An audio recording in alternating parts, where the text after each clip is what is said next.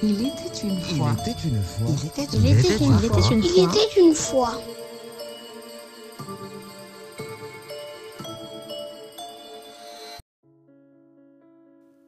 Il était une fois, il y a fort longtemps, une petite étoile qui s'égarait dans le ciel. Venant à s'approcher de la terre, elle se fit aspirer par elle et tomba dans un champ.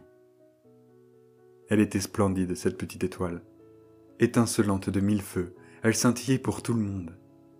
Mais elle était bien seule, elle ne voyait jamais personne.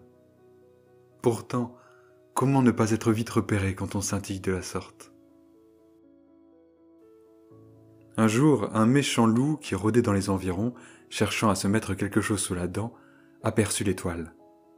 En un éclair, il était sur elle, cherchant à la dévorer.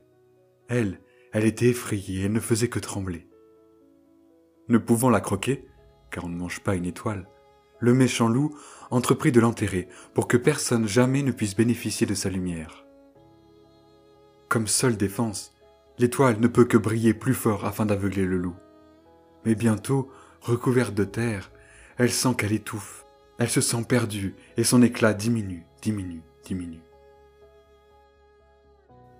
Survient une pauvre femme, tout occupée à ramasser des branches mortes pour chauffer sa maison. Le loup, surpris, s'enfuit à toutes jambes, laissant la petite étoile à moitié morte. La femme doucement s'approche. De ses mains délicates, elle écarte la terre qui écrase la malheureuse étoile. Peu à peu, reprenant espoir, elle se remit à vivre, et bientôt elle brille de tous ses feux. Oh, se dit la femme, je vais l'emporter dans ma maison. Elle éclairera mon mari quand il reviendra du travail. Alors, abandonnant ses branches mortes, la femme recueille la petite étoile dans ses mains. Et toute joyeuse, elle regagne sa maison. Arrivée chez elle, elle dépose sa précieuse découverte sur un socle près de la porte d'entrée.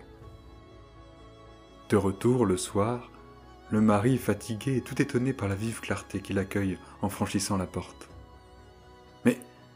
Qu'est-ce que c'est que cette chose brillante? demanda l'homme. Et la femme lui raconte la merveilleuse aventure qu'elle vient de vivre. Elle nous est précieuse, cette étoile, dit l'homme. Gardons-la pour nous. Non, dit la femme, mettons-la dehors, elle éclairera tous ceux qui passeront près de notre maison. Et plus l'homme disait Gardons-la pour nous, plus la clarté de l'étoile diminuait, diminuait, diminuait. Et plus la femme disait Mettons-la dehors, elle éclairera les passants, et plus l'étoile brillait. Alors l'homme prépara une place sur le rebord extérieur de la fenêtre pour y déposer le brillant trésor. Depuis ce jour, la petite étoile n'a pas quitté sa fenêtre, et sa clarté de plus en plus vive.